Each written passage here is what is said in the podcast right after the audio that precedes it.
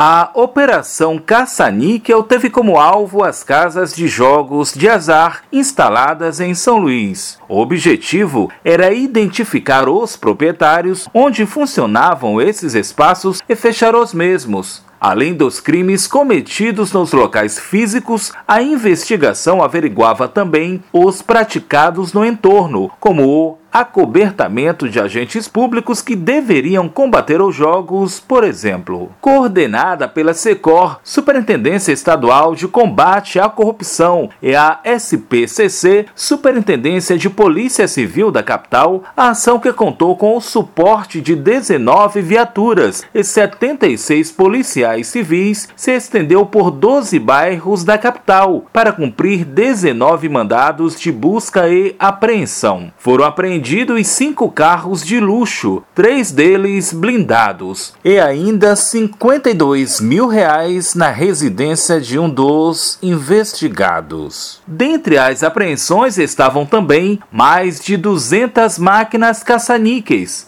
foram fechados cinco estabelecimentos onde funcionavam os jogos, três no centro, um na Coab e outro no Maracanã. O delegado da Polícia Civil da Seccional Oeste, Luciano Bastos, um dos responsáveis pelas investigações, esclarece. Deflagrada a operação, que culminou na, na apreensão de mais de 200 máquinas, é, foram fechados cinco estabelecimentos onde funcionavam jogos, apreensão de documentos, de contabilidade, é, de informações relevantes para a investigação que podem identificar, é, comprovar que esses indivíduos são realmente os proprietários do, dos locais, bem como chegar a possíveis agentes públicos que têm envolvimento também nessa prática criminosa. Resultado de um apurado trabalho de investigação que durou cerca de três meses. Nesse intervalo, foi feito um levantamento dos possíveis proprietários e os locais de funcionamento desses espaços. Levantar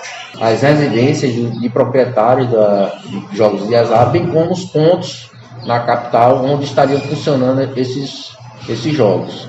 Então, há cerca de três meses foi feito esse, esse levantamento, constatado os locais, os alvos, bem como os locais onde estariam funcionando essas, essas casas de azar. As provas coletadas, de acordo com o delegado Luciano Bastos, vão auxiliar na identificação de possíveis agentes públicos envolvidos no esquema criminoso. Para a gente conseguir identificar a conduta de cada indivíduo, responsável, o que ele seria responsável, como é que o agente poderia dar esse suporte a esses contraventores.